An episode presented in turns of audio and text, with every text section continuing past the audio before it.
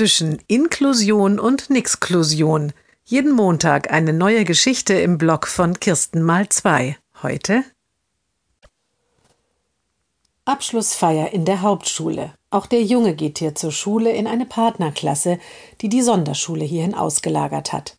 Alle Schülerinnen und Schüler sitzen in der großen Aula und sind gespannt auf das Programm der Feier. Auch die Schüler mit Behinderung sitzen in einer Reihe. Alle sind festlich gekleidet und haben sich richtig schick gemacht. Auch die Eltern des Jungen sind heute hier. Nach und nach werden alle Klassen auf die Bühne gerufen. Die Kinder erhalten ihre Abschlusszeugnisse. Wann kommen denn die Schüler der Partnerklasse? fragt sich die Mutter des Jungen. Dann singt der Chor. Der Schulleiter verabschiedet die Hauptschüler und zeichnet die Jahrgangsbesten aus. Die Schüler der Partnerklasse werden nicht erwähnt. Die Mutter denkt, gleich platzig, ich gehe nach vorne, schnapp mir das Mikrofon und sag was. Nur der warnende Blick ihres Mannes hält sie davon ab. Dann ist die Feier zu Ende. Komm, wir gehen jetzt wie besprochen schön essen, sagt die Mutter zum Jungen und nimmt ihn in den Arm. Warum hast du das denn nicht mit den Lehrern vorher besprochen? raunt der Vater ihr beim Rausgehen zu.